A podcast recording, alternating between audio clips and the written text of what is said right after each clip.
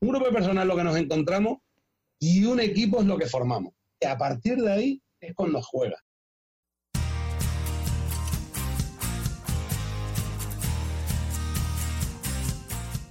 Bienvenido al podcast de Basketball Insights, un programa en el que nos adentraremos en los entresijos del baloncesto y descubriremos los trucos, técnicas y estrategias que los entrenadores de éxito siguen para hacer crecer a sus jugadores y equipos y obtener mejores resultados para que así tú puedas mejorar el rendimiento de los tuyos, sin olvidarnos de sus historias y de las de cualquiera que ayude a hacer más grande el mundo de la canasta cada día, con Millán Cámara y J. Cuspinera.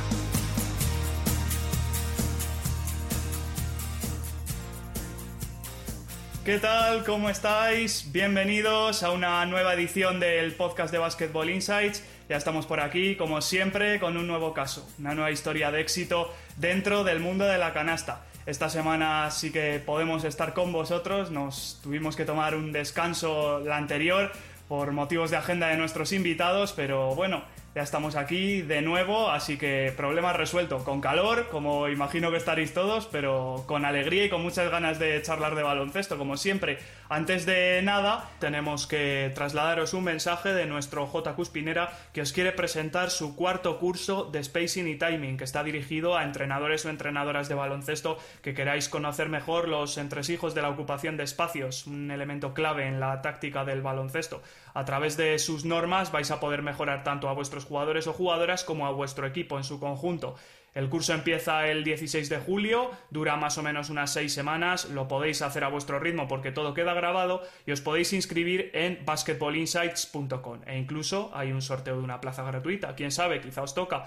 Además, por ser oyentes de nuestro podcast, podéis disfrutar de un 20% de descuento en la inscripción si introducís el cupón con la palabra BI Podcast, todo junto y en mayúscula. Así que, si os interesa, ya sabéis que tenéis toda la información en nuestra página web. Vamos ya con el programa de esta semana, después de, contaros esta novedad porque nuestro nuevo invitado ha vivido de todo en el mundo de la canasta. En su día fue entrenador ayudante en la CB con el Cáceres, también en Leforo con el Algeciras y fue primer técnico también, debutó como primer técnico en ambas categorías. También ha sido director deportivo de la Federación Extremeña de Baloncesto durante 13 años, es profesor universitario en Ciencias del Deporte, es maestro y licenciado en Educación Física, también un clásico del curso superior de entrenadores de la Federación Española, como tutor y como ponente, es un gran experto en táctica, de la que ha escrito libros incluso, ha coordinado cursos para jugadores de alto nivel, ha pasado por formación, también por ligas como EVA, Primera Nacional.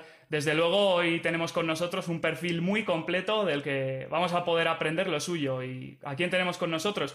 Pues a Mario Madejón. ¿Qué tal Mario? Bienvenido al podcast. Hola, muy buena. Encantado de estar con vosotros. Y después de esa presentación más. Hombre, ya nuestros invitados hay que tratarles como se merecen. Sí, sí, sí.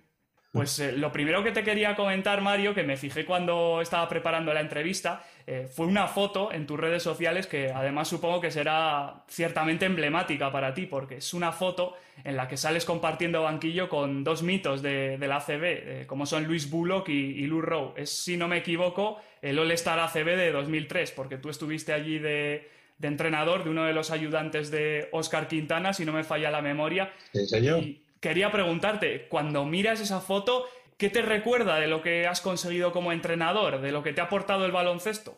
Bueno, eh, mira, pues es muy curioso. Es verdad que esa foto además la encontré hace poco y yo creo que esa foto no, es significativa por haber donde llegado a un all porque al final aquello fue un regalo que nos hicieron y a mí me tocó como ayudante del Cáceres, que llevaba ya tres años, y yo creo que fui un afortunado de vivir una experiencia, el último además, curiosamente fue el último All-Star que hizo la CB y, aquello lo viví, fue una experiencia para mí increíble, todo lo que viví allí, mira que ya unos años, pero pero pero como afortunado, como dice, joder, yo esto, hay veces que decía, mm, ¿qué he hecho yo para, para merecer tanto bueno, no? Porque al final un All-Star pues era un evento que estaba hecho para el disfrute, aunque después el partido lo ganamos, que tenía que decirlo, pero, pero era lo de menos, porque, bueno, eh, creo que Oscar en ese sentido preparó el partido como había que prepararlo, en plan, pues que los jugadores se disfrutaran y no meterse tanto en, en el partido.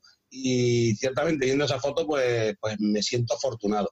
Y yo creo que, muchos entrenadores mm, ojalá hubieran tenido la oportunidad, pero es verdad que eso estaba hecho para, muy pocos, ¿no? Y, en ese sentido pues la tengo de recuerdo y es cierto que me gusta recordar.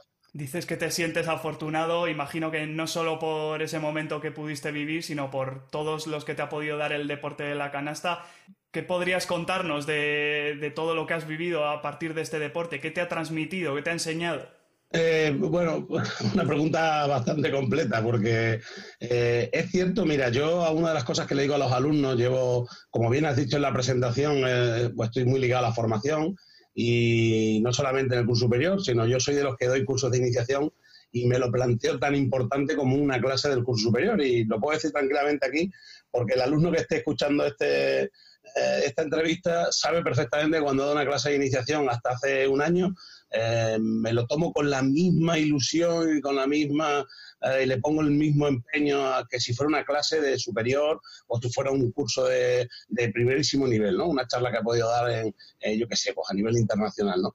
Y eso, ¿por qué lo digo? Porque creo que se lo digo siempre a los alumnos. Yo creo que lo más importante en esta vida es estar preparado. Yo creo que una de las cosas que yo hice fue prepararme. Y cuando me llegó el momento, porque eso fue así, porque si yo no hubiera estado en el momento oportuno, ni en el sitio oportuno, ni en el lugar oportuno, si me hacen así con el dedo y no estoy preparado, no hubiera podido dar ese salto. ¿no? Yo tenía 24 años y, había hecho todos los niveles de, entrenador y me leía libros y veía artículos y todo era mi empeño de saber más, más, más, hasta que en un momento dado, por las circunstancias que se dieron aquí en Cáceres, pues alguien decidió, eh, bueno, os voy a contar, a mí el que me da ese paso es Luis Casimiro. Yo soy uno de los entrenadores de cantera que cuando estaba entrenando en el Cáceres, era de los pocos de cantera me iba a ver los entrenamientos de Luis Casimiro siempre. Y sin tener que pedir nada, lo único que pedí permiso para poder verlo. Entonces a Luis le, sorprendió que un chico de 23, 24 años estuviera siempre viendo los entrenamientos. iba al entrenamiento, terminaba y me iba. Y las ruedas de prensa de. Me hice, fíjate, pues, me hice periodista eh, con una empresa eh, para poder entrar en las ruedas de prensa después de los partidos. ¿Por qué? Porque yo lo que hacía era ver el partido Después me a la rueda de prensa para ver el análisis de los dos entrenadores y coincidía con el mío. Y yo no preguntaba, por supuesto, yo siempre me quedaba atrás, el último no entraba en ninguna pregunta ni nada, pero me ayudaba a saber, oye, pues yo he hecho una buena lectura del partido. Incluso una vez con José Alberto Pesquera me pasó que coincidí con él en una, en una de tal y me dice, conozco por qué te viste y tal. Digo, y yo era más pequeño todavía, tenía 21 años. Y le digo, sí, he visto el partido, pero a mí me parece que la defensa, bueno, un comentario que le hice, ¿no? Me dice, ¿cuánto te agradezco que me hayas hecho ese comentario? Porque es verdad que no lo ven, pero nosotros ganamos porque pudimos pagar a tal jugador y tal. Todo eso, eh, a lo que yo un poco, y además yo sé que la filosofía de este canal es esta, es que esté preparada la gente, que, fíjate de lo que te hablo, de meterte en una rueda de prensa para aprender de los entrenadores, de escucharles en análisis, de ir a un entrenamiento sin pedir nada a cambio. Y al final, pues Luis Casimiro fue un día me dijo, oye Mario, eh, me, me, hizo bajar de la grada y me dice, y me dio, me acuerdo, dos vídeos de VHS, tú fíjate, VHS. Me dijo, como un scout individual de Fuenlabrada. Ese fue mi primer trabajo, entre comillas, profesional, que no, lógicamente no me pagaron nada. Y mi primer trabajo de scout individual tuvo una capacidad de 47 folios. Yo me pasé, porque yo empecé a trabajar como si aquello me fuera la vida en mí. Yo digo, bueno, me han pedido esto. Había gente que me hubiera presentado un folio, hubiera presentación, yo presenté 47 a raíz de ahí, pues Luis se dio cuenta de que había un chico en Cáceres que se llamaba Mario, eh, que le encantaba el baloncesto, que iba a ver entrenamientos, que preguntaba y que cuando más le había pedido un trabajo, pues había volcado. Por ahí va un poco, mi primer consejo es formarse. Y sí, porque después te llegan las opciones, igual no te llegan en la vida, es mala suerte, pero el día que te llegue, no sea porque tú no estás preparado. ¿Vale? es un poco la, idea. Vamos, escuchándote queda claro que el entrenador tiene que estar siempre con, los oídos y con la vista eh, muy preparada, ¿no? Muy viva. Muy viva y yo creo que nosotros somos un referente para los chicos y las chicas cuando entrenamos y yo siempre lo digo, hay que estar formados a nivel técnico y a nivel personal, porque nosotros somos escaparate para todos los chicos que pasan por nuestras manos y todas las chicas que pasan por nuestras manos. Hablo porque, porque hay que decirlo tanto entrenadores como entrenadoras. Y para mí tan importante creo que es el hecho de saber entrenar, pues saber llevar un grupo. Y, me da cuenta que cuanto más va subiendo a nivel profesional, es lo que me ha pasado a mí, como bien decías tú en la presentación, yo he pasado desde minibásquet hasta ACB. Cuanto más subes arriba, el conocimiento es necesario, no hace falta que lo diga yo, pero es más importante el control de dinámicas de grupo, control de, recursos humanos, el control de, entorno del equipo, eso es mucho más importante. Creo que eh, los entrenadores más arriba son grandes gestores. Aparte de, por, supuesto, se da por hecho que tienen conocimientos en baloncesto y tal, pero son grandes gestores. Y en formación, nosotros debemos ser grandes dinamizadores. Debemos intentar inculcarle a los chavales la pasión por el baloncesto. Yo siempre pongo el ejemplo, cuando me preguntan, digo, mi gran reto o sea, cuando dicen, bueno, ¿y estás orgulloso de alguna de las cosas que has llegado a debutar en Copa Cora o estar en un all Yo siempre digo, yo tuve un equipo cadete, esos 12 jugadores, al cabo de los 10, 15 años, estaban todos jugando en categoría senior. Entonces me dice, bueno, ¿y qué tiene de eso de espectacular, no? Ninguno ha llegado a CB, no ha llegado a EVA. No, no. Los 12 jugadores les he metido el virus del baloncesto para que estén jugando baloncesto cuando ya tienen 35, 40 años, porque les gusta el baloncesto un chico de 15 años, después de 15 años, con 30 años, está jugando baloncesto porque algo habremos hecho como entrenadores para meterle ese virus del baloncesto. Y si los 12 están jugando, yo creo que era un buen premio para mí y me lo pongo en... Digo, oye, he conseguido que a estos chicos les siga gustando el baloncesto. Y no tienen que haber llegado a ser profesionales, sino que solamente ya están practicando baloncesto. Yo creo que eso como entrenadores, ese ya también un objetivo que nos tenemos que marcar. Comentabas que hay que estar preparado, que hay que saber gestionar un grupo no solo en lo baloncestístico, también en lo personal. No sé si añadirías alguna clave más para que el entrenador esté en el buen camino para hacerlo bien. Bueno, yo, creo que hay veces que los entrenadores, y se lo digo en los cursos, eh, nos enfocamos solamente en la parte técnica y, y sabemos movimientos y he visto sistemas y ejercicios y tal. Yo otro consejo que doy, ¿no? Como se suele decir, otro mensaje que mando en el canal. vamos a intentar, mucho baloncesto que yo sepa, Millán, por mucho baloncesto que yo sepa, y no sé transmitirlo, da igual. Si yo, yo siempre lo, pongo lo esto. Si yo tengo este nivel de eh, soy entrenador superior, eh, técnico deportivo superior, he hecho mm, la maestría y el alto rendimiento en baloncesto, todo lo que tú quieras.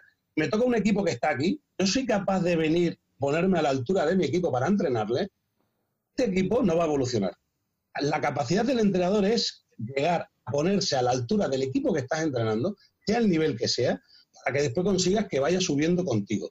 Como tú tienes formación, podrás ir subiendo siempre con el equipo, porque estás preparado. Si no estuvieras preparado, ¿qué podría pasar? Que tu equipo siguiera creciendo y tú no le puedes ayudar ya porque no tienes formación. Entonces, lo estoy explicando un poco con las manos, pero yo creo que se está entendiendo, que es un poco la idea de seguir formándote. Pero formándote hasta aquí, pero para cuando tengas un equipo de este nivel, bajar aquí ayudarle a subir. Esa es un poco la filosofía que yo les vendo a los alumnos. Digo, prepararos, pero no hagáis un término que los americanos utilizan mucho, es el overcoaching, el sobreentrenar, que es el típico entrenador que yo me voy a una pista y está dando un clinic. Pero vamos a ver, ¿para qué vas a darle un clinic a los chicos de infantiles? Estás hablando del, del, del crossover, le estás hablando de la salida de pantalla, le estás si estás en un equipo infantil, ayúdale a que vaya creciendo. Ya te tocará dar clinic algún día. Ahora mismo estás entrenando en un equipo infantil. El overcoaching no debe existir, tenemos que ir al entrenamiento de formación. Esa sería un poco la idea. De hecho, cuando uno lee un poco sobre la filosofía de grandes entrenadores que ha habido en la historia, eh, se da cuenta de que esa adaptación de la que estás hablando existe. Inciden mucho en que hay que adaptarse a lo que uno tiene en cada momento. Es que esa sería la clave, porque eh, lo típico antes era, eh, yo sé que había una, hace ya muchos años, se, se, hablaba de yo soy como soy y adáptate a mí. Mm, no, puedes tener tu filosofía, tu idea de entrenador, tampoco está mal. Y puedes inculcársela a tu, a tu equipo. En ese sentido, tú creas un sello. Cuando tú me ves entrenar y dices, joder, este equipo es de Mario. ¿Por qué? Porque tienen una actitud, porque son capaces de bajar a defender, porque son capaces de darse la mano cuando cambian en un cambio. O cuando se sientan en el banquillo, todo el mundo se levanta y aplaude. Es un sello del entrenador. Lo que no puedes conseguir tú es que diga, no, no, yo soy Mario Badejón, a mí me han dado un equipo mini del barrio no sé qué, y yo soy Mario Madejón y estoy aquí, y si no, si este, entonces los niños son muy malos. No. Ahí es donde yo le digo a los entrenadores, bajar al nivel donde estáis entrenando y ayudarles a que vayan subiendo con vosotros. Porque vosotros sois entrenadores, pero ellos son jugadores que están comenzando iniciación. Por lo tanto, vamos a intentar buscar el nivel de la mano, no nunca de tan separado. Porque es verdad que para aquí quieres demostrar tú que tienes un nivel y no somos capaces de ayudar al equipo que estás entrenando. Nos estás contando un poco eh, lo que es tu filosofía en cuanto al baloncesto. Eh, has dejado ya algunas pinceladas. Eh, no sé si querrías añadir algo más que tú intentes aplicar siempre en lo deportivo y en lo personal. Bueno, yo incido mucho, mira, una de las, tienes razón, y, lo voy a decir también, eh, cuando yo doy cursos de iniciación, que habré dado como 70, 80 cursos de iniciación, siempre me preguntan los alumnos, jo, pues tú siendo el responsable de táctica, habiendo escrito los libros táctica en la Federación Española, te encanta la táctica, y es verdad, yo soy una apasionado de la táctica, y nunca doy táctica. Y, te voy a decir por qué, porque creo que la táctica la puede dar otro entrenador que la dará igual de bien o mejor que yo seguramente, pero lo que sí me gusta es que ellos se lleven del curso la pasión por entrenar. Entonces, como yo me considero una persona muy pasional, muy emocional y que transmito o intento transmitirle a, los alumnos que lo importante es lo que tú, de lo que proyectas hacia el jugador o la jugadora, siempre doy metodología. Soy una apasionada de la metodología. Yo soy capaz eh, bueno, mm, eh, seguramente Jota cuando esté visto se reirá porque es verdad que tengo una anécdota, tengo eh, cosas que hago con un esfuerzo mental, por ejemplo, el aprenderme, si voy a un curso superior de, con 50 alumnos, pues me aprendo los 50 nombres el primer día. me lo aprendo, pues a lo mejor tengo esa capacidad, pero me lo aprendo a enseñarles a ellos, no son un alumno más, que cuando me dirijo a uno le digo, oye, César, Damián, Manolo, y entonces es lo que le digo a ellos, digo, si a mí me da rabia cuando un entrenador voy a verle y en un campo, hablo de un campo de siete días, ¿vale? Y hay un entrenador que dice, a ver, de la zapatilla amarilla, no sé, y yo le digo, no, no, da un nombre el de la zapatilla amarilla. Uh, pero es que, claro, es que son pocos días y para aprenderse los nombres, un esfuerzo. Porque el niño de la zapatilla amarilla, si se llama Paco, pues a Paco le gustará que le digan, Paco, buen cambio, Paco, intenta el tiro, terminarlo, no sé qué. Paco dirá, ostras, el entrenador sabe mi nombre, se fija en mí, eh, eso es la calidad de la metodología. Porque la metodología la tenemos todos y todo el mundo la aprendemos, pero nosotros tenemos que ser capaces de darle esa calidad, de decir, un punto más para que el niño, la niña, el jugador, la jugadora se sientan eh, vinculados contigo en la enseñanza, porque la enseñanza es enseñanza, aprendizaje.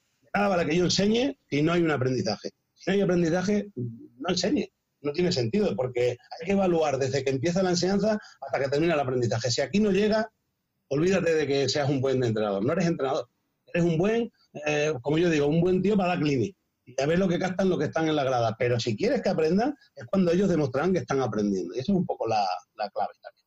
Tú que además tienes experiencia como, formador, como estamos comentando, eh, ¿cómo dirías que hay que formar a los entrenadores? Eh, ¿Hay algo que nunca pueda faltar?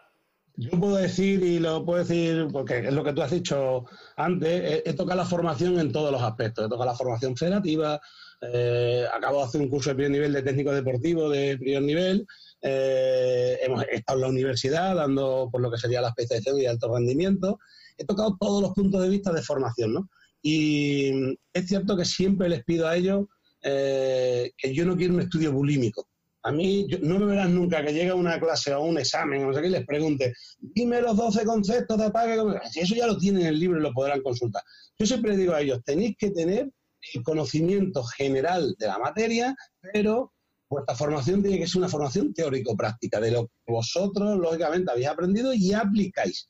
Entonces, si sois capaces de estar algo y aplicarlo, eso es mucho más importante que decir, bueno, me he aprendido el libro completo. Yo estoy seguro que alguien coge mi libro y busca una página y me pregunta, oye Mario, ¿qué pone en la página 17? No me la sé de memoria, yo soy digo a ellos, he escrito el libro. Pero porque yo no tengo esa necesidad de aprenderme de memoria. Yo saber el concepto, saber cómo trabajarlo y, sobre todo cómo aplicarlo, que para mí es mucho más importante seguramente aplicarlo y formarse. Por eso digo que la formación viene de un proceso de enseñanza y aprendizaje. Si yo me evalúo y veo que mis alumnos no están aprendiendo, eh, como decía hace poco en, un, en una frase que ponía en el perfil, si el alumno no supera al maestro, mal el maestro y mal el alumno. porque está claro, algo no estamos haciendo bien uno de los dos, ¿no? Y ese, por eso yo siempre pongo a todos los que le doy siempre le digo, cuando me dicen de broma, bueno, maestro, gracias, no sé, digo, algún día seré yo quien te llame maestro, porque será que he hecho bien mi trabajo.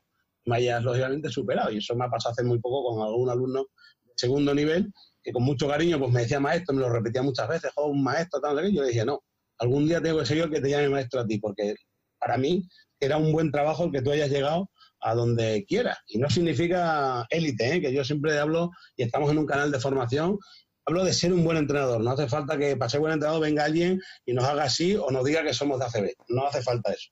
¿Vale? Que también que quede claro. Supongo que cuando un entrenador actúa como, tutor de, otros que son como él, aprenderá un montón. Y encima, como dices tú, cuando ve el maestro que el alumno le supera, la satisfacción tiene que ser tremenda, ¿no? Sí, el que diga que hay una envidia sana es cierto. Yo cuando he visto alumnos que he tenido, pues he estado ocho años en un curso superior a una media de 55 o 50 alumnos, pues estamos hablando de un volumen de que tú dices, bueno, 400 alumnos que han pasado por tu mano y que y algunos de ellos han llegado arriba o, no han llegado arriba, pero me he enterado que están haciendo un trabajo excepcional en su cantera o en su club o, han llegado... Eso, como tú dices, para nosotros como formadores, yo muchas veces se lo decía a ellos, nos sentamos a debatir y yo le decía, aprendo más con un debate eh, y además una frase que siempre he escuchado, eh, nunca se deja de aprender. Y de la persona que menos te espera, tú dices, bueno, pues si este no tiene formación, si este no, ha hecho ningún curso tal, siempre hay que escuchar, porque siempre habrá algo que, que, aprendas, ¿no? Yo una, desgraciadamente tuve una anécdota una vez con un alumno le dije, em, le llamé y le digo, mira, vamos a dar una charla de minibásquet y tal, y, la contestación fue, no te preocupes que le voy a decir a los entrenadores de cantera que se acerquen a la charla. No lo entendió. La charla no era para los entrenadores de cantera, era también para él.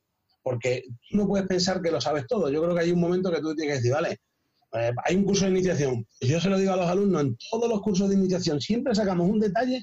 A mí, desde que soy el profesor y llevo 70 cursos, siempre saco un detalle más o, una aportación más. Entonces, en ese sentido, es lo que yo entiendo que es la parte eh, que nos ayuda a crecer. Cuando somos más humildes decimos, de cualquier, eh, de cualquier persona, de cualquier alumno, podemos aprender. Y en el momento que tengamos eso claro, a todo el mundo hay que, escucharle, sin criticar.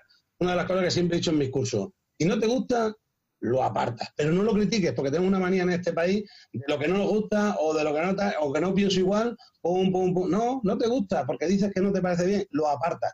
Pero no lo critiques. No te pongas ahí en el corrillo a decir que cómo ha pedido el tiempo muerto, que vaya no sé qué, tal. No lo critiques.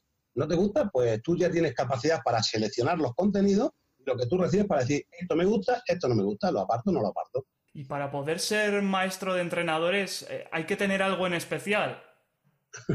bueno, a mí me pone ahí un poco lo de maestro de entrenadores, suena un poco fuerte, pero yo reconozco que, el propio J y bueno, es que mm, yo siempre lo he dicho, hicimos un equipo de trabajo en su día y estaba J. Cuspinera y estaba Mon Jordana y bueno, no me quiero dejar nadie, ¿no? Pero me acuerdo ese año especialmente los alumnos eh, en una cena, hablando allí con ellos y tal, eh, un alumno nos dijo, igual un día tenemos que valorar la, tenemos que valorar el profesorado que hemos tenido aquí, porque ahora mismo no lo valoramos, porque están metidos en el tema del curso superior y ellos están más preocupados del examen que de tal, ¿no? Y nos hizo recapacitar porque dijimos, qué importante es verdad que nosotros somos formador de formadores, porque el que termina el curso superior no se convierte en entrenador superior, se convierte también en profesor, porque tú una vez que terminas el curso superior tienes la licencia para poder dar cursos de baloncesto. Entonces yo siempre decía, qué importante es que seamos capaces de inculcarle la formación como la tenemos nosotros. Pues yo soy un, hay veces que me dicen que, doy demasiada información en cuanto que no me guardo nada para mí, que lo comparto todo, ¿no? Y siempre me dicen, joder, eso son cosas tuyas, ideas buenas, y las compartes. Y es verdad que eh, hay veces que peco en darlo todo, porque yo entiendo que en, esta vida hay que, y eso me lo enseña siempre mi madre, hay que, si recibes lo que tú haces, ¿no? Si tú crees que en esta vida tienes que hacer, pues empatiza y recibe. Entonces, a mí ser un buen formador o un buen maestro de formadores de entrenadores es intentar compartir todo lo que tienes, pero para también para recibir, ¿eh? También conozco muchos entrenadores que después eh, sus ideas o su planteamiento tal se los guardan, ¿no? Y son de los que se meten en un foro, escuchan, escuchan, escuchan y ellos no comparten, ¿no? Y dice, no, tampoco está bien. Yo siempre tiro un poco de las orejas y digo, no, no. Lo importante es escuchar como compartir. Yo también te quiero escuchar a ti. No me gusta, no te preocupes, si no te voy a criticar, lo voy a apartar y voy a seguir mi camino. Yo no te voy a criticar si no me parece bien lo que has dicho, si es una burrada, si o te has equivocado. Nunca voy a entrar por ahí.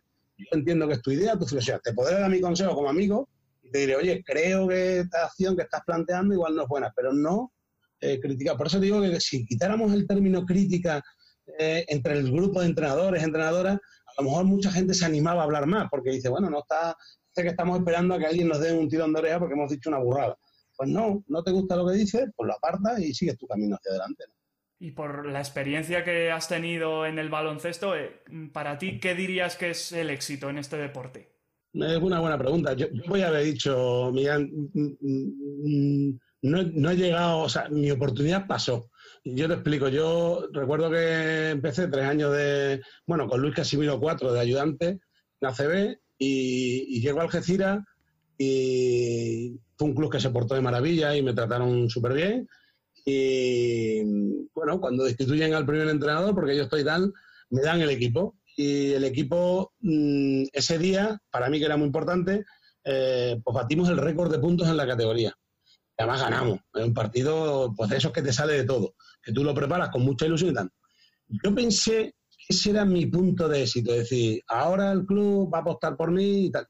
Creo que en estos tiempos hubieran apostado. Yo creo que yo llegué en una época donde al segundo y más siendo joven era muy complicado darle la oportunidad, ¿no? Entonces yo siempre pensé, yo no había tenido éxito. Digo, he terminado, eso fue para mí un palo, lo reconozco, no me dieron la oportunidad, además la persona que me sustituye mm, precisamente es un entrenador que yo había llevado allí porque se había quedado sin equipo y le presenté al club y le presenté tal y fue al final el que me, entre comillas, me quitó el puesto, ¿no? Y, me quedé bastante mal porque yo dije, con todo lo que he peleado, llevo años formándome, tal, y cuando me han podido la oportunidad, y entonces razón, yo pensé que ese era mi éxito que había perdido, pero el tiempo me ha demostrado que no. Mi éxito ha sido el cariño que he recibido. Mi éxito ha sido eh, el, que hay alumnos todavía que después de 12 años ellos me ponen un WhatsApp el día de mi cumpleaños o el día de no sé qué, o cuando se han enterado que he cambiado de dirección deportiva, y con cariño te dicen, joder Mario, no sé qué. Mi, mi éxito ha sido que en algún día en el Facebook o en el Twitter alguien te pone un mensaje de recuerdo y que tengo, puedo decirlo, muy poco actores en ese sentido, ¿no? Y eso significa algo bien hemos hecho para que tengas un poco ese respaldo o ese respaldo emocional, ¿no? Y entonces por eso digo que para mí el éxito es poder ir con la cabeza alta, ir a dar una charla a Bilbao y que me diga Carmelo Echevarría, Mario, están llenando todas las inscripciones, 120 no cabía más gente, ¿no? Hemos tenido que poner más y tal. O que me llamen para dar una charla en Senegal y que cuando me voy de allí, pues me manden un escrito de tal, diciéndome que ha sido pues estupendo. Yo creo que es el éxito que nos llevamos que no es público, no es un, un que, ha sido capaz de hacer un papelón con el Fuenlabrada o o un Lazo que ha ganado la liga, sino porque eso es el éxito visible. Pero para nosotros debe ser el éxito eh, de conciencia, de cabeza, de llegar a casa, de poder mirar a tu familia, de decir que todos los sacrificios que has hecho ha valido la pena porque tiene gente detrás que te quiere. Y yo creo que eso es muy importante también, claro, el día a día. Dentro de ese éxito que comentabas, lógicamente tú también has sido alumno, tú también has tenido tus maestros eh, como entrenadores. Hablabas de Luis Casimiro, está por ahí también Porfirio Fisac, está Manolo Flores. Eh, cuéntanos un poco eh, qué pudiste aprender de todos ellos o cositas con las que te quedes que te hayan podido pues aportar. Pues mira, Luis Casimiro me enseñó, ah, me enseñó que con el trabajo se podía llegar y, se lo agradezco siempre, siempre que lo veo, lo veo poco, pero cuando coincido con él y tal, pues siempre tiene un especial cariño. De esa gente de mantenimiento bajo, como yo le llamo, que por muy poco que lo veas, cuando lo ves tienes un cierto cariño. Y después llegó Manolo Flores, que fue el que me dio el respaldo, eh, el que me hizo crecer como entrenador y no verme como un chico de 24 años, ¿no? Él me dio una responsabilidad, eh, él no fue bien, porque la verdad es que no tuvimos la suerte de empezar bien la temporada. Llegó Julve. Julve no, no, voy a ser yo el primero que lo diga, que es un entrenador muy peculiar, pero fue el entrenador que más me hizo crecer en ese momento como entrenador. Aunque yo sé, y lo digo aquí públicamente, él fue muy duro, a él fue, yo había días que llegaba a casa y llegaba mal, porque yo era súper trabajador, hacía muchas cosas y no sé qué, y de vez en cuando no entendía su forma de enfocarme en mi formación, que para mí me estaba formando él.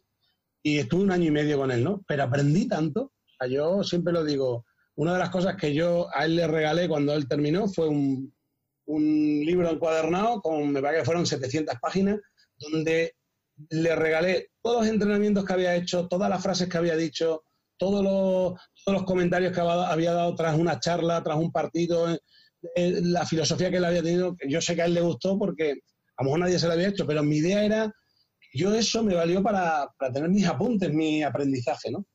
Y es cierto que Alfredo, le tengo mucho cariño, siempre ha sido una persona que, la tengo presente porque me ayudó a ser más duro, ¿no? Después tuve a Manolo Hussein, que me enseñó lo que era el, día a día en el trabajo, porque era una persona muy meticulosa en el trabajo. Con Porfi, pues, pues es que con Porfi ya conocí un hermano y me enseñó lo que era el baloncesto y disfrutar con una persona que tenías una empatía con él diferente. Y si a Porfi y a mí nos ha separado algo, nos ha separado, pues desgraciadamente a lo mejor en un momento dado pues me di, no por vencido, ¿no? Pero, pero lo que te he contado antes, ¿no? Me, me, sentí un poco fuera de, en ese momento como entrenador, empecé a ser gestor de baloncesto y ayudar al baloncesto desde otro punto de vista que era director deportivo. Pero, pero tienes razón que, han pasado entrenadores de... Y Eduardo Clavero, que no me olvido de él, fue mi primer entrenador de EVA cuando yo era ayudante de EVA y fue el primer entrenador profesional que yo conocí en, en primera persona y que también me enseñó muchas cosas sobre cómo se trabajaba en una pista como entrenador profesional. Por eso te digo que de todos hay que aprender. Puedo decirte que, y eso se lo digo a todo el mundo, con todos tengo una grandísima relación y eso es bueno. Eso significa que yo habré escuchado una cosa, habré escuchado otra. Yo no he criticado nunca a nadie de mis entrenadores. Siempre he estado muy agradecido de su aprendizaje y siempre he tirado para adelante. Y de unos he aprendido una cosa y de otra otra. Y, una de las cosas que digo en los cursos es que yo no soy Luis Casimiro, ni Porfi Fisás, ni, ni Alfred Yulbe. Soy Mario Madejón. Pero tengo un poquito de Alfredo, tengo un poquito de Manolo Hussein, tengo un poquito de Porfi, tengo un poquito de Manolo Flores. Eso es lo que me ha hecho ser Mario Madejón. Y es ser capaz de seleccionar lo que he ido cogiendo de cada uno. ¿Y qué consejo les darías a los entrenadores ayudantes? Tú que has sido, lo has sido mucho tiempo, eh, quizá eh, a los entrenadores ayudantes en general y luego más en concreto hablando un poco de la gente que pueda estar en LEF, en ACB, que incluso tenga la oportunidad de ser primer entrenador ahí como la tuviste tú. Mira, les puedo decir muchas cosas, ¿no? Pero también es verdad que si no nos vamos a tirar dos horas hablando, pero la principal es ser fiel. Yo, yo creo que lo que quiere un primer entrenador, yo siempre he dicho soy un gran segundo, sería un gran segundo ahora yo creo, porque no he sido un gran primero. ¿Y, eso qué significa? Porque el que ha tocado primero es muy complicado volver a ser segundo, pero no porque no tenga esa capacidad o porque pueda hacerlo. Hay gente que lo ha aceptado y tenemos casos en, en la actualidad han sido primero entrenador, han vuelto a ser segundo y son grandísimos segundos, ¿no? Pero eh, date cuenta que tú en un momento dado que tú haces un salto en tu vida, empiezas a tomar decisiones y eres el foco de atención y al cabo de un año vuelves otra vez a no ser el foco de atención y a tomar las decisiones, porque paso hasta el primero. Pues yo para, siempre he dicho a los entrenadores que me han preguntado, oye Mario, mm, yo siempre les digo, para ser ayudante hay que ser muy fiel a tu primero. Muy fiel no significa un siguanismo, que, que diga sí a todo y tal, no. Significa que a las ideas que tenga tu primero, a las propuestas que tenga, a, a lo que se llama el núcleo decisional, que es el que decide la propuesta, tú estés al 100%. Otra cosa es que tú después, detrás de todo esto, tu primer entrenador le puedas opinar como segundo entrenador tus ideas. Pero en el momento que tú sales de la sala y de tu, y de tu conversación con el primer entrenador, lo que se haya dicho en la sala, que vamos habéis podido estar discutiendo, pero lo que salga, una línea. Tú no volverás a hablar de otra cosa de lo que habéis marcado en esa línea. Y después, por supuesto, lo vuelvo a incidir. Criticar cero. No tiene sentido que nadie salga de un proceso de ayudante y pueda criticar a un primero. Por muy malo que sea, por muy, por muy mal que le haya hecho el primero, por muy que creas tú que se ha equivocado, como esto no es una ciencia, porque si, si el concepto fuera una ciencia habría posiciones y todo el mundo haría posiciones, pero no hay ciencia. No hay nada que justifique si por haber pedido un tiempo muerto, por haber dicho que tire, hagan falta y no tiren de tres, eh, hemos acertado. No, no hay, no hay ciencia. Entonces, no critiques si no te ha gustado tu proceso, si tú crees que el primero no te ayuda a crecer, si crees que el primero no ha sido alguien que te... Vale, lo que he dicho antes con las manos, no lo critiques, lo aparta, pasa tu, tu época de tu vida, seguramente te han pagado por tu trabajo, sigue para adelante. No, critiques, no, a mí me fastidia mucha gente cuando dice, no, que estuve con este, uf, y es que tela, eh, mal. Eso digo, no me hable. ¿No te ha gustado? Pues no me lo digas, pero dime las cosas buenas y si no, no me cuentes de lo malo. Lo malo ya es una cosa que queda para ti fidelidad es la primera cosa importante que yo les diría. ¿Añadirías algo más o, te quedarías básicamente con eso? Y, sí, y te digo una cosa, tienes razón, es verdad, que me queda con, con el aspecto más... A nivel técnico, les diría tener iniciativa. un segundo entrenador debe estar proponiendo continuamente. no significa que porque proponga una cosa, él crea que es la maravilla del mundo, porque, oh, que, encontré un sistema de estadística que nos da una información. Si el primer entrenador te dice, muy bien, le he echado un vistazo, pero quiero que me sigas haciendo como te he pedido esto, esto y esto. No, sí, pero no pierdas tu iniciativa. Yo recuerdo con, con Alfredo, con Alfredo Yulbe, yo digo Alfredo porque a mí cuando se presentó Alfredo Yulbe, lo digo para que lo están escuchando, y porque sé que habrá muchos catalanes que escuchen, y le digo Alfredo porque Alfredo cuando se presentó, se presentó como Alfredo Julve, y así me lo dijo, y entonces yo siempre le llamo Alfredo, pero... Y me acuerdo que una de las cosas que, Empezamos a trabajar en el año, hablo del año 2000, 2001-2002, los de flexion, que eran una estadística defensiva de intensidad defensiva de toque de balón. Pues a mí se me ocurrió un día, viendo partidos nuestros de, liga, eh, ese deflexion convertirlo en una estadística defensiva. ¿Por qué? Porque valorábamos los tiros de tres, los tiros de dos, eh, los rebotes, no pero no valoramos la intensidad. Y entonces a mí se me ocurrió un día presentarle un papel donde eh, aparecía los deflexion, que los dividía en toques de balón, toques recuperados, eh, había producido una pérdida, etcétera, etcétera. Y le daba una numeración y al final salía un número. Y decía, pues el tal jugador había tenido un más 7 en deflexión. ¿Por qué? Porque había conseguido hacer una pérdida, porque había tocado dos balones, porque había conseguido que un pase no fuera directo, sino tuvieran que hacer una inversión. Eso es iniciativa. Alfredo lo vio, me dijo, oh, le gustó, ¿no? Digo, no, lo llegamos a utilizar, pero no significa que yo diga, bueno, eh, eso no significa que es lo único que le hice. Le hice mil cosas más. Y otras que no salieron. Y otras cosas que me dijo, bueno, está muy bien, eh, hay que seguir trabajando y tal, no sé qué. Vale, pero no, no tiene que valerte a ti como un fracaso ni como, pues anda, no le ha hecho ni caso, pues vaya entrenador, pues no me hace... No, eso lo tienes que entender como un trabajo que tienes, te lo guardas en tu carpeta, que es tu formación propia, y ya lo tienes ahí para otra vez. Si te gusta bien, si no, yo tengo, hay veces que tiro del disco duro, de los discos duros estos que guardamos, tiro de discos duros y digo, joder, qué cantidad de estudios hacía.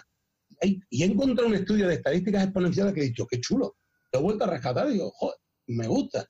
Esos eran trabajos que hacía, los guardaba porque al en ese momento no les había parecido bien pero era mi formación, esto no me lo puede quitar nadie. Yo me estaba formando mientras hacía iniciativa. Por eso hay que tener iniciativa. Aquí os lo recomiendo. Si Mario Madejón tuviese un equipo ahora mismo, estuviese trabajando, entrenando con algún equipo, eh, ¿cómo jugaría ese equipo o qué le caracterizaría? Mira, eh, seguramente una de las cosas que me ha enseñado eh, los años de experiencia es la actitud de un equipo. Y fíjate que te podía hablar de, bueno, pues hablar, jugaríamos más posicional, más tal. Yo creo que eso lo tenemos todo el mundo claro, que ahora el baloncesto ha pegado un cambio, el reglamento de la posesión de 14 segundos y 24 ha hecho que el baloncesto sea más rápido, la toma de decisiones más rápida, la táctica individual, la, verticalidad hacia el aro, el espacio reducido. Ahora cada vez no jugamos en 105 metros cuadrados, ahora jugamos en 115, 120 metros cuadrados, porque la amenaza cada vez exterior es mucho más grande, los jugadores son mejores tiradores. Pero una cosa que yo, aparte de todo esto que te digo, que es que yo intentaría con mi equipo, lógicamente, llegar a eso, eh, sería la actitud. A mí me gustaría que mi equipo tuviera la actitud de jugar un partido y decir, es que lo dan todo, es que van al 100% en ataque, van al 100% en defensa, es que son capaces de generar un equipo. Me preocuparía mucho de la dinámica de grupo, me, dedicaría mucho a, a, lo que serían decisiones de equipo, a formar un equipo. creo que una de las partes importantes ahora de un entrenador es coger a un grupo de personas y formar un equipo, que no es lo mismo. Cuando dicen, ¿qué es un equipo? Un grupo de personas, no. Un grupo de personas es lo que nos encontramos y un equipo es lo que formamos. Y a partir de ahí es cuando juega. Tenemos que ser capaces de que cada uno con su rol sea capaz de unirse a ese equipo. Si hay uno que se está saliendo de ese equipo, es capaz de reconducirlo al rol para poder estar en el equipo. Porque entonces cuando vienen los problemas. Por eso creo que si yo entrenara otra vez, y cuando lo he hecho en algún campus y he tenido la oportunidad pues, con los niños y tal, siempre me, si algo me caracteriza es el tema de la actitud. Y en formación iría mucho más a temas de valores. Yo a mis jugadores les tendría claro que el deporte es muy importante, pero que el deporte y los valores van aquí. Y tiene que ser así. Formamos a personas, no a jugadores, que son personas. Y, esas, y está demostrado estadísticamente que un jugador que juega en equipo un porcentaje más alto de conseguir un trabajo en el futuro. Porque está estadísticamente demostrado por... Y, eso se hace porque trabajamos en equipo. Eso sería muy importante que el entrenador de formación, que es lo que hablamos en este canal, sean capaces de formar personas también. Y que no nos olvidemos que son personas primero. Niños y niñas, para que lo sepamos. Hablabas de los jugadores, eh, quería preguntarte como he hecho antes con los entrenadores, de, aquellos a los que has podido entrenar quizá más mediáticos, por así decirlo, eh, ¿Qué cosas has podido sacar o hay alguno que te haya marcado especialmente como entrenador y como persona? Mira, eh, recuerdo que una de mis primeras experiencias con jugadores a nivel, bueno, yo no sabía que iba a ser profesional. A nosotros nos llega Fran Vázquez en un sub-20. Yo era entrenador del sub-20, sub-20 era un campeonato que hizo la federación, la idea de hacer una sede y durante dos, tres días pues jugábamos partidos con equipos sub-20 de ACB. Y Fran Vázquez nos llega del siglo y nos, llega a Cáceres. Y entonces me pongo a entrenar con él. No lo conocía mucho. Lo primero que me di cuenta es que comía mucho porque me lo invité a comer y no, era entrenador que cobraba mucho y digo, joder, nos pegaron un golpe que claro, le, tuve que invitar y aquello me, me trastocó, ¿no? Pero después recuerdo que una de las cosas que me quedó de Fran eh, era su capacidad de inteligencia, de, inteligencia gestual técnica. Te voy a explicar. Eh, Fran es una bellísima persona, es un tío, bueno, que ha llegado donde ha llegado por sus capacidades y tal. Yo recuerdo que era explicarle una cosa, decirle a Fran, ah, Fran, cuando vuelvas a subir, intenta que el brazo este proteja la subida y tal, no sé cuándo. Una vez, dos veces. A la tercera ya lo hacía. Oye, Fran, pues cuando vaya, intenta jugar por línea tal, porque tal, le habíamos pintado una línea justo por debajo del aro para que jugara en, la, en el metro y medio que no se suele jugar en el fondo. Una, dos, a la tercera ya había utilizado el fondo. Entonces, a mí, me, claro, te hablo de Fran, después pasado muchos jugadores, ¿no? He tenido la suerte de tener a, a muchos jugadores de, primer nivel, ¿no? Y a, unos, yo me acuerdo de la, de, la capacidad de, André Turner o de, no sé, de, jugadores que reconozco que eran auténticos eh, profesionales, ¿no? Pero me quedo con Fran porque Fran, fue mi primera... Eh, mi primer contacto con un jugador que fue ha llegado al nivel que ha llegado Frank. Ha llegado, si hubiera que jugar en la NBA, por supuesto que hubiera jugado en la NBA. ¿no? Pues yo creo que esa capacidad para jugar. Entonces, eh, me sorprendió, ¿no? Me sorprendió positivamente de, porque hay veces que dice, ¿por qué ha llegado este jugador? Pues porque tiene algo más. O sea, no hace falta, yo las inteligencias muchas veces las conocemos, eh, pero la, inteligencia motriz es una de las inteligencias que yo siempre digo que, esa se, innata.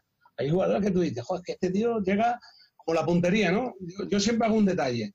Le digo a los niños de campo, venga, coge una pelota de tenis, hay quien le da el poste de la, poste de la portería.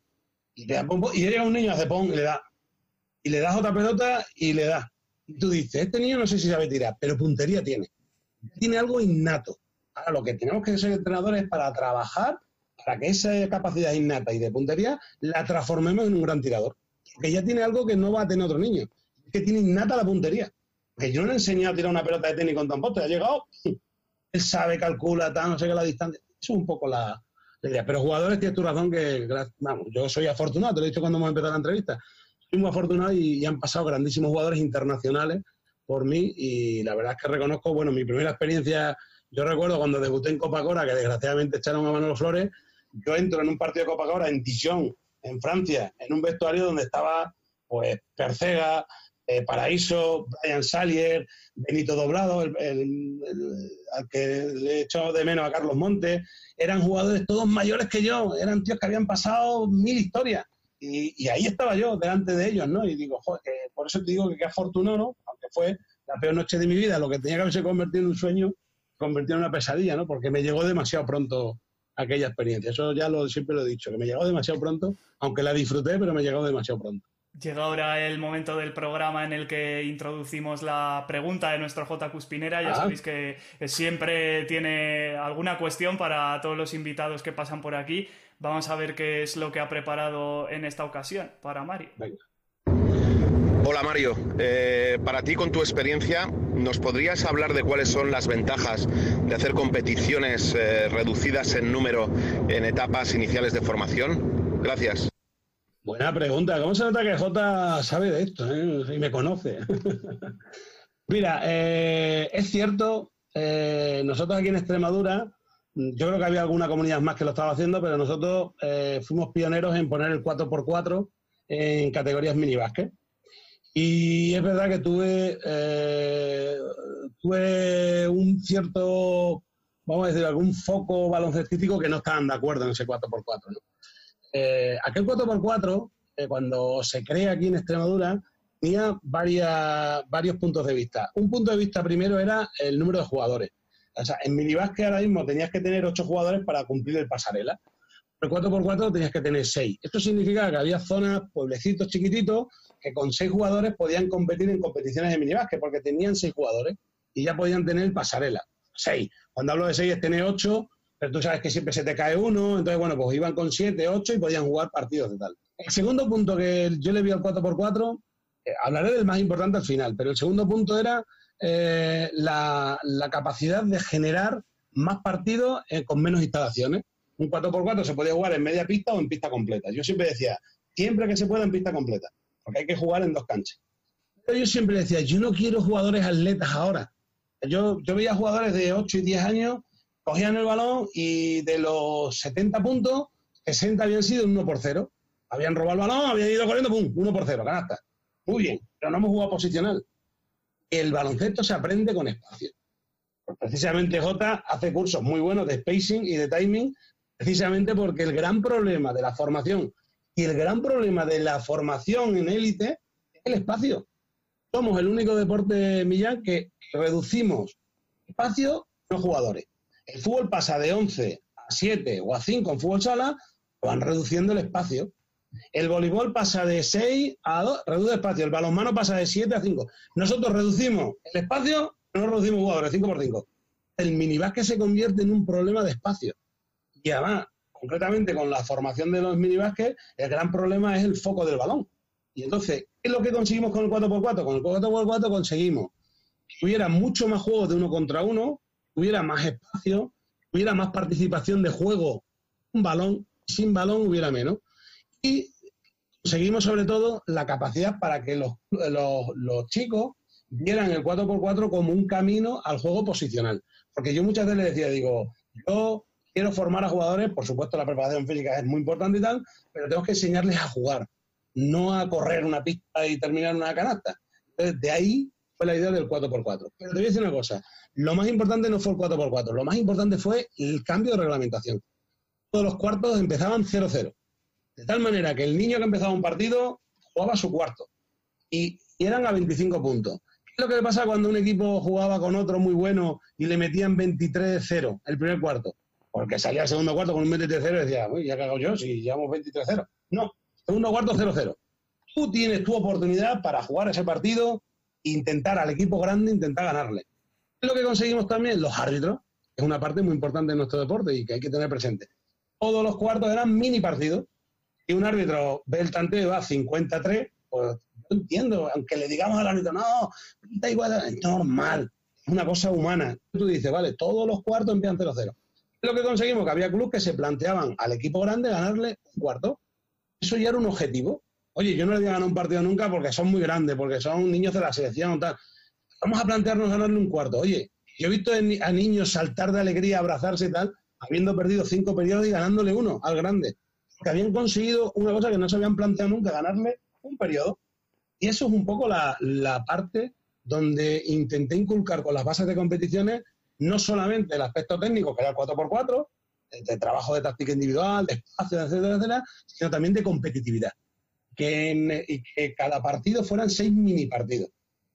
Y que cada partido fuera importante para el jugador, para el entrenador y para el árbitro. Eso es lo que se, ha conseguido con este sistema de competición. Está un poco la idea. Muy interesante esto que nos contabas ahora. No sé si querrías dejarnos algún secreto de cancha, eh, algún truco, algún consejo, algo de táctica, lo que tú quieras para ir poniéndole punto final a esta entrevista. Bueno, pues lo primero, a ver, eh, eh, yo creo que siempre he dicho, el baloncesto está inventado. Yo ah, precisamente ahora estoy desarrollando los niveles 1 y 2 de técnicos deportivos y, ya no encuentras nada de, decir, bueno, hay algo que no he visto. Sí, lo conozco, pero me lo guardo para una charla que, voy a dar con, que vamos a dar con Porfi de algún concepto que hemos visto en temas de bloque directo, ¿no? Pero ya, hablando ya en serio, yo, creo que el baloncesto está todo inventado. Recuerdo cuando hice mi libro, el libro de táctica, me leí tantos libros encontré una defensa eh, que había hecho Manel Coma en el año 86, la T más 1, T, más 1. Era una defensa mixta en zona donde colocaba tres jugadores arriba y uno abajo, para provocar no hubiera tiros de tres y penetraciones porque atrás tenía un jugador que defendía tal. Bueno, yo entiendo que habrá un montón de cosas, y conversiones, zonas mutantes, tal, no sé qué. Yo consejo que le doy a, el, consejo, y, aprovechando lo que tú me has dicho, a los entrenadores que nos están escuchando es, antes de que se lo den, lo intenten encontrar ellos. Me explico. El 11, todo el mundo sabe que el 11 existe. Un ejercicio de 11 es un juego de, contraataque de 3x2 con ventaja, etcétera, etcétera. Todo el mundo lo hace. Lo bueno sería que un, un entrenador fuera capaz de aplicar ese ejercicio sin que nadie se lo haya explicado. ¿Por qué? Porque en ese momento él está eh, produciendo el ejercicio y cuando lo produce, empiezas a pensar por qué lo hace. Yo muchas veces he llegado a un curso y he dicho a los entrenadores, ¿qué haces el contraataque? El, el 11. No me dice, el ritmo del partido. Vale. Otro me dice, no, para trabajar los pases. No, otro me dice, para trabajar las superioridades. En realidad lo hacemos y no sabemos cuál es el objetivo, porque queda muy bonito ver a los 11 jugadores arriba para abajo, 3 por 2 no sé qué. Yo le dije, el paso cero. Ahora mismo es un, ejercicio que le pasa el balón en carrera, vamos a trabajar el paso cero, o para los pasos de salida que se llaman, ¿no? Y entonces, el consejo que le doy, y yo siempre lo he hecho, ha sido, yo creo mis ejercicios. Después alguien me dice, oh, Mario, pues ese ejercicio se lo vi yo a un entrenador israelí. Vale, perfecto. Yo lo he creado, yo, yo sé por qué lo he hecho, por qué le da mil vueltas, por qué no sé qué. De ahí que yo una de las cosas que di una charla en su día, siempre es una charla que gusta mucho, es la creación de ejercicios a través de sistemas. Y es decir, no, eh, libros hay muchos, mil ejercicios para el baloncesto, 200 ejercicios de defensa. Tal. Crea tus propios ejercicios, que ya está inventado, muy bien, pero créalo tú. No significa es control C, control C y control V. Control C, control no. Crea tu propio ejercicio. ¿Te has equivocado? Ya aprenderás. ¿Lo has enfocado mal? Ya aprenderás. ¿Ya lo ha hecho otro? Me parece muy bien. Tú llámalo como tú quieras, pero tú lo has hecho. Nadie te ha enseñado ni lo has copiado. Eso no significa, eh, Millán, que también vayamos a los cursos, a las charlas, no sé qué, y que cojamos ideas. Pero siempre lo digo, coger para adaptar, no para copiar. Copiar es un error. Porque yo si a ti te escucho una cosa, Millán, y te veo entrenar y te digo, ojo, qué bueno este tío entrenando, y lo copio, no me voy a preocupar ni por qué lo haces, porque me gusta lo que has hecho. Ahora, si lo cojo, lo adapto a mi equipo, me preocupo de por qué tiene que valerle a mi equipo. No es coger y copiar, es coger y adaptar. Después lo hago en mi equipo. Ese sería, si me permites, el consejo que le daría, como último secreto.